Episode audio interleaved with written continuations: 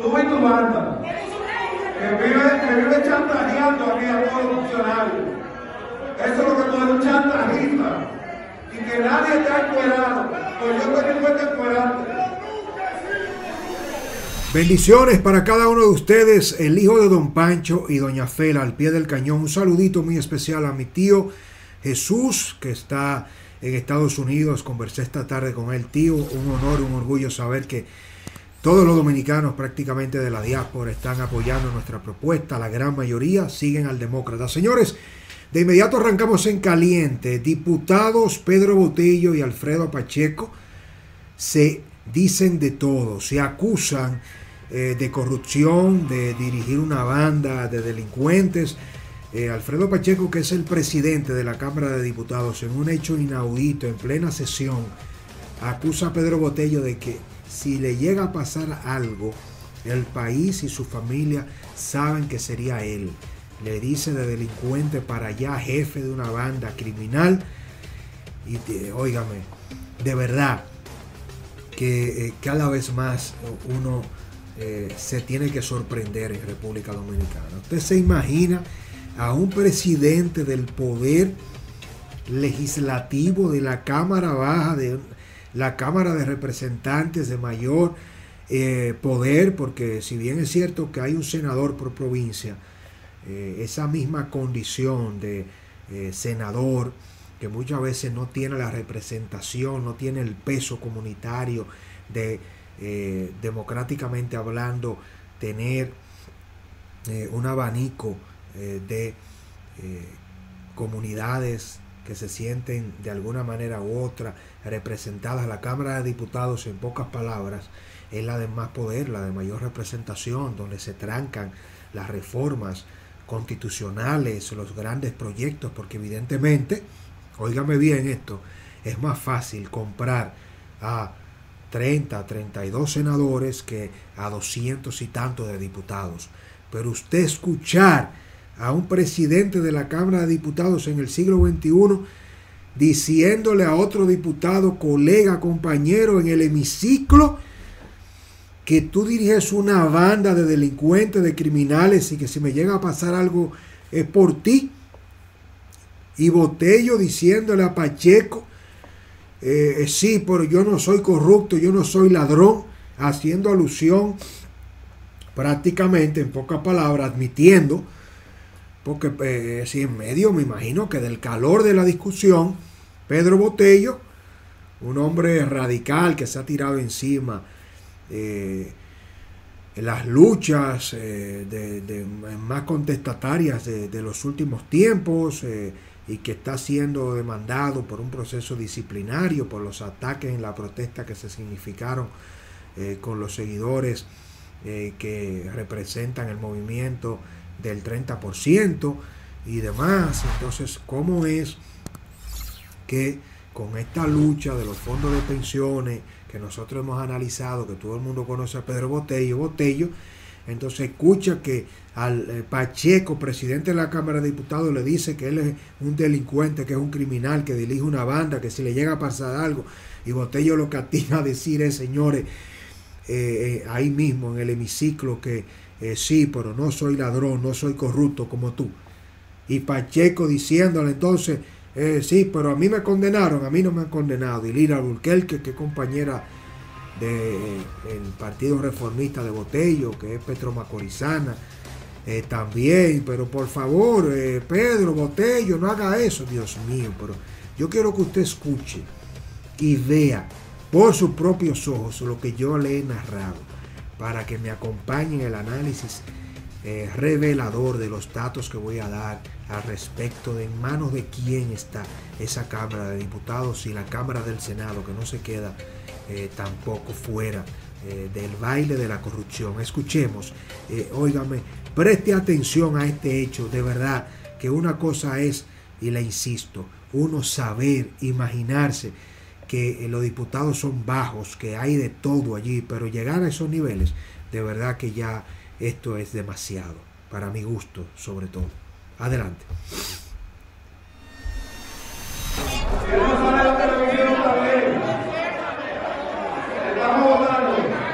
Pero Pacheco estaba pillado de temprano y se dejó provocar. Que tú quieras, cuando tú quieras y como tú quieras.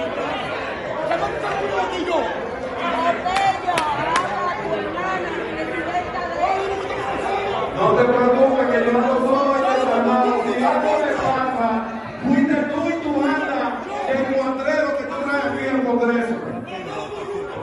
¿De acuerdo? Tú y tu banda.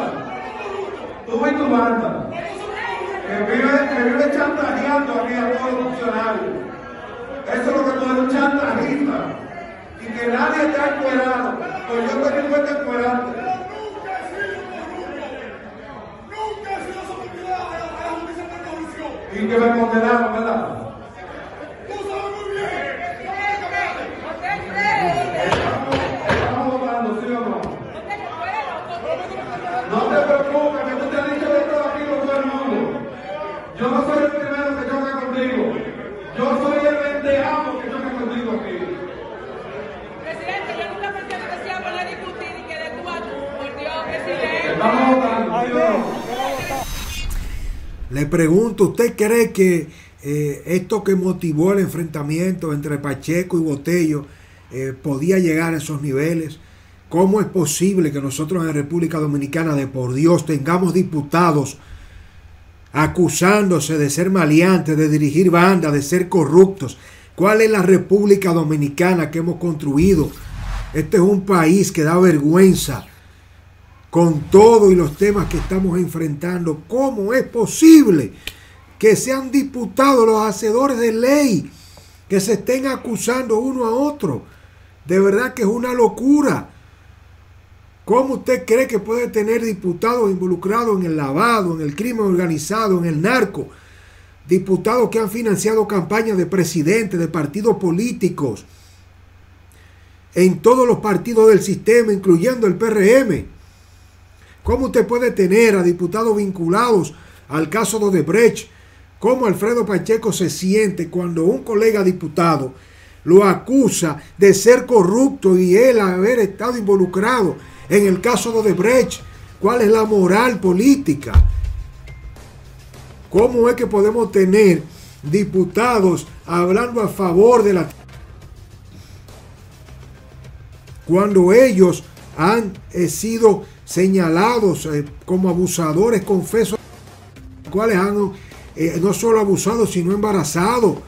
Y después le han mandado a, a, a practicarse, un a desembarazarse de manera forzada. ¿Cómo usted puede tener un poder legislativo donde se venden los proyectos, donde no se regula, donde no se supervisa? ¿Quién supervisa a esos diputados?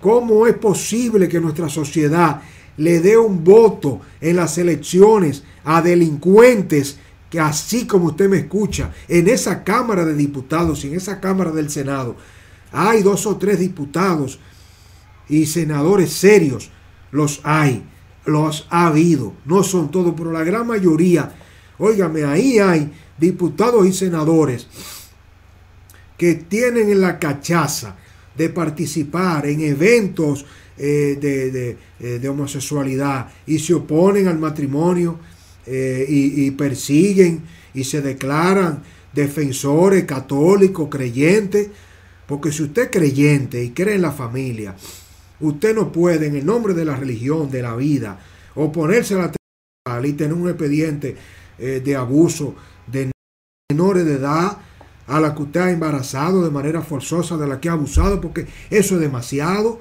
Usted no puede proponer un proyecto de ley que penalice el lavado de activos y usted es el resultado de una banda de lavado del narco. Usted lo está entendiendo cómo es.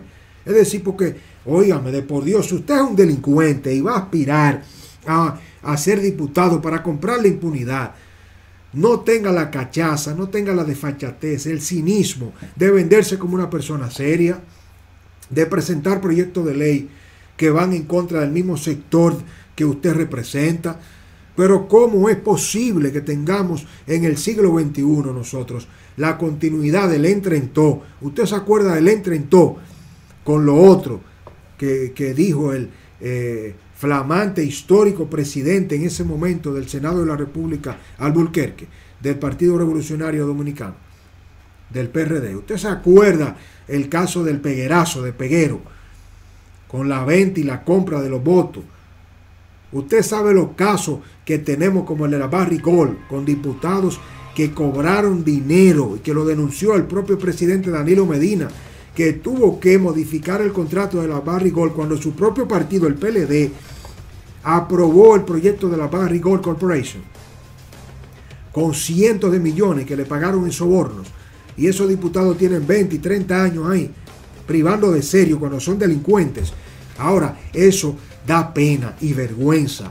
¿Usted se acuerda del diputado Radamés, del chino, de La Vega? Que terminó siendo sometido a la justicia y preso y protegido por los mismos diputados con la que mantuvieron la legislatura abierta para que nunca cayera preso y resultó eh, con un expediente de contrabando de chino y se presenta a la, a la selección y termina siendo el más votado de La Vega. Usted se acuerda del caso del diputado del PRD de Santo Domingo Este, Julio Romero, que con un caso de abuso de una menor de edad, que tuvo que renunciar a la candidatura a la diputación y se, le se la dieron a su esposa y terminó la esposa como eh, diputada y después él como candidato a alcalde. Aquí, óigame, son tantos casos asqueantes, vergon, eh, que avergüenzan esta sociedad, que uno no puede dejar de indignarse de por Dios. ¿Y qué es lo que quieren? ¿Qué es lo que vamos a hacer? Nosotros vamos a tener que marchar eh, para resolver el tema de la policía, para resolver el tema eh, de los fondos de pensiones, para, que los bancos no nos dejen de robar, para la seguridad ciudadana, para la criminalidad, eh, para el tema de la discusión de la aprobación del Código Penal. Pero también será que tendremos que pedir la eliminación de ese Senado, de ese Congreso, lleno de buitres, de corruptos, de ladrones, de una gran mayoría que tiene la desfachatez de pelearse por un conflicto de intereses, de dinero, porque ese enfrentamiento entre Botello y, Botello y Pacheco tiene que ver con los intereses que representan esos diputados de grupos de poder y uno acusando al otro de delincuente de dirigir una banda de que, oiga, Pacheco diciéndole que si me pasa algo, decir que él teme por la vida. Pero si el presidente de la Cámara de Diputados llega a sentirse en peligro porque un diputado colega de él como Pedro Botello dirige, como dice Pacheco en ese video, una banda delincuencial que es capaz de quitarle la vida a Pacheco, entonces yo no quiero saber en manos de quién es que nosotros estamos como sociedad, porque si esos son nuestros diputados, óigame bien, nosotros estamos peor, peor de lo que nos podemos imaginar. Y tengo que decirlo con esta firmeza, con esta energía, con la preocupación que amerita este caso, que no puede dejarse de, de destacar, no podemos cansarnos, hay que pedir ahora no solamente que se transforme esa Policía Nacional, que se reformen esas instituciones podridas del orden, de la ley, del monopolio de la violencia, sino también que se sanee, que se transforme eh, ese cenáculo eh, de lacras, sin escrúpulos, de delincuentes que tenemos vestidos de diputados y senadores, de por Dios, pero ¿y qué es esto? Porque una cosa es que nosotros sabemos, todo el que maneja información aquí, que esos diputados reciben millones de pesos, que usted no puede, como siempre yo lo he señalado, despacharse invirtiendo en una campaña política para usted ser diputado, senador, un diputado de la circunscripción 2, de la 3, de la 1 del Distrito Nacional, gastan entre 25 y 50 millones de pesos. De cómo es posible que si su salario son 200 mil y pico de pesos, 300 mil y tantos, con la gasolina, con los viáticos, con el paquete completo, después de la deducción, a usted le quede 300 mil pesos. Y que usted multiplique eso para que usted se dé cuenta que, no recupera ni un 10%. Entonces, ¿quién carajo está dispuesto a gastarse 50 millones de pesos para que a lo largo de cuatro años, partiendo de que va a cobrar lo que le paga la Cámara de Diputados y la Cámara del Senado, en el Congreso Nacional, no va a recuperar ni un 10%. ¿Quién gasta 50 millones para ganarse 10? ¿Cómo usted va a perder? ¿Cómo usted gasta 25 millones para ganarse 10 millones? Y tiene que durar cuatro años usando saco, corbata por el protocolo, echando, eh, comiendo, gastando, teniendo una vida ya como legislador, porque usted no puede, no son que a usted le pagan 300 mil y pico de pesos, mal combustible, mal ayuda, pero eh, usted tiene que vivir. ¿Y con qué pagan la casa? La mayoría que viven en el interior, que tienen que rentar un apartamento en Santo Domingo mientras están sesionando, que son del interior y que tienen a sus hijos y que tienen esposos. Entonces, ¿cuál es el negocio? El negocio es vender los proyectos de ley. El negocio es representar a los sectores más oscuros Óigame bien que se lo estoy diciendo.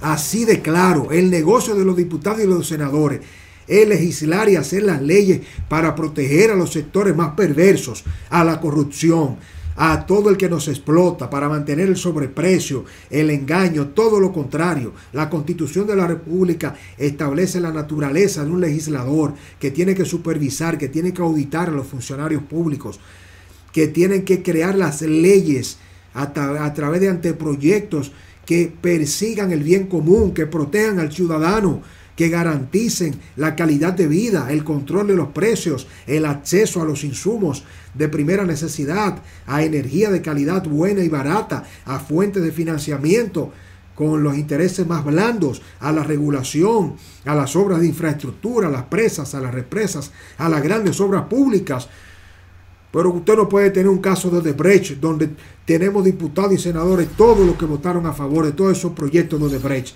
Entonces, mientras Odebrecht repartía cientos eh, de miles de millones de pesos por todas esas presas, represas, circunvalaciones, pasos a niveles que se hicieron durante los últimos 10 años con sobreprecio, con financiamiento del Banco eh, de Brasil entonces eh, no recibieron dinero. O Odebrecht les repartió dinero. ¿Y quién lo recibió? Usted y yo. Fue que lo recibimos. Mientras los diputados estaban en sus comisiones votando eh, para que se desembolsaran y se aprobaran esos préstamos, para autorizar esos contratos, los adendum. Entonces nosotros no podemos seguir. ¿Hasta dónde que vamos a llegar en República Dominicana? ¿Qué es lo que hace falta? ¿Qué más es que hace falta aquí? Miren, yo le quiero decir a ustedes que República Dominicana históricamente, busque los datos, siempre llega tarde a los procesos. Hay un desfase histórico. Yo lo vengo diciendo. Vamos a mirarnos en el espejo de Argentina con la crisis eh, que llevó al poder a, Néstor Kirchner y en ese momento a la primera dama Cristina Fernández de Kirchner, que fue lo que pasó con el Corralito, qué pasó con, el, eh, con Fujimori, en Perú, como un profesor académico terminó convirtiéndose en un presidente que cambió la historia de Perú. ¿Qué pasó con los adecos y los copellanos en Venezuela?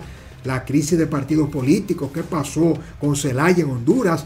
¿Cómo fue que surgió Correa? Rafael Correa en Ecuador. ¿Qué pasó eh, que ahora con el que era su vicepresidente, con Lenin Moreno? ¿Cómo surgió Evo en Bolivia? El proceso de las maras salvatruchas qué pasó con Ortega en Nicaragua, con el FMLN, qué pasó, eh, oye, eh, con cada uno de los países de la región que entraron en crisis, que quebraron la democracia, el sistema de partido político, la sociedad colapsó, se crearon pandillas, de allí vinieron los gobiernos autoritarios y con el quiebre de la ultraderecha y de, la eh, escuela y el, el plan Cóndor de las Américas, vino la crisis de la guerra de guerrillas. Entonces República Dominicana, que vivió esos 12 años de Balaguer, que la transición después del trujillismo, aquí. Si bien es cierto que Balaguer evitó que se crearan esas guerrillas, asesinando y matando a toda una generación de jóvenes revolucionarios, y que llegó después del eh, lamentable suceso eh, de cómo se quitó la vida el presidente don Antonio Guzmán Fernández, cómo terminó siendo atacado por Jorge Blanco, cómo Jorge Blanco termina siendo perseguido y sometido a la justicia y cae preso por Balaguer, cómo reivindicamos a Balaguer, igual que como lo hicimos con Báez, que terminó siendo exiliado y lo mandamos a buscar y terminó entre eh, Pedro Santana y Báez destruyendo a la República. Y tuvimos que nosotros eh, irnos eh, a la revolución del Cibao de 1856 y luego a la anexión de España en el 63 y cómo nosotros hemos estado de eh, trauma en trauma históricamente hasta nuestros días para tener esta República Dominicana imperfecta, pero que no, no podemos permitir que terminemos en una guerra civil, en una poblada como la que se le hizo precisamente en los años, a finales de los años 80, 84, 86, Salvador, Jorge Blanco, cuando empezó la crisis de los combustibles, la crisis de la deuda, el desabastecimiento general. Aquí hay un problema económico profundizado por el nivel de endeudamiento de los últimos 20 años, el gasto público eh, con altos niveles de corrupción del Partido de la Liberación Dominicana, una crisis ahora económica global con la pandemia y esta combinación de todos estos factores, de este liderazgo político corrupto, totalmente desaprensivo, sin principios, sin límite, te está pintando un panorama muy oscuro, perdón, muy oscuro, muy nefasto entre la policía, los atracos, la delincuencia, la pobreza, la desigualdad, la falta de empleo, un grupito que se lo ha robado todo, político, un grupito empresarial que se ha enriquecido hasta la saciedad, que no tiene límite, y el 90% de la población pasando hambre y trabajo y viendo como diputados, senadores, políticos, militares y empresarios se burlan de este pueblo. Aquí el día menos pensado, así como amaneció Trujillo en el baúl de un carro, va a amanecer este pueblo en la calle, no va a ser para la Plaza de la Bandera, va a ser en, óigame, una eh, eh, desobediencia civil. Y eso es lo que tenemos que evitar. Esto no es un tema del PRM y solo del presidente Luis Abinader. Si se arma una crisis aquí social, así como lo, lo hemos sabido y lo hemos vivido en toda la región, las crisis económicas generan crisis sociales y las crisis sociales generan crisis políticas. Solo escribió Bosch y lo documentó en su compendio como sociólogo, te puede decir lo que usted quiera al profesor Bosch como político, pero como pensador y sociólogo, es el mayor conocedor de la República Dominicana. Y por eso es que hay que criticar de una manera tan determinante a ese PLD de Lionel y de Danilo, porque ellos viniendo de la escuela bochista destruyeron los cimientos, los pocos que podía recuperarse y salvarse de este sistema político en República Dominicana. Pero si no paramos esto, nosotros nos ponemos de acuerdo. Esto pinta feo y, y no gana nadie en el caos, ni los pobres ni los de la clase media, pero lo que tienen más que perder es la clase media y los ricos. Así que pónganse de acuerdo para tratar de ponerle un freno a este deterioro social, político, moral, ético, familiar en el que se ha metido la República Dominicana porque nosotros estamos montados en un yaguacil, como dice mi amigo José Miguel Soto Jiménez, historiador, brillante, pensador, y cuando usted se monta en el yaguacil, no hay nadie que lo pare, no hay forma de terminar bien. Yo le pregunto a todos ustedes, al final de este análisis, ¿creen ustedes que podremos contar con la intervención de algunos actores empresariales y políticos para parar el, el desenfreno y la crisis política, moral, social en la que estamos inmersos nosotros. O tendremos que llegar a ver cómo el pueblo se levanta y sale para la calle a quitarle el poder a todos los que los tentan. Eso es muy peligroso. Yo soy de lo que cree que hay que hacer lo necesario, todo lo necesario para evitar la crisis.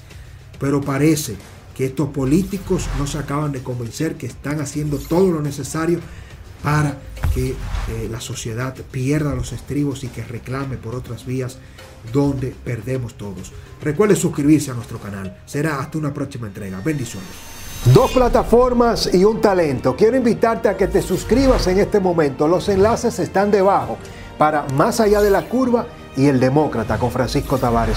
El compromiso para poder seguir creciendo es que no solo compartas nuestros contenidos, que no solo nos acompañes en los análisis, sino que te suscribas. Este es el momento, activa la campanita debajo de los enlaces, más allá de la curva y el demócrata con Francisco Tavares.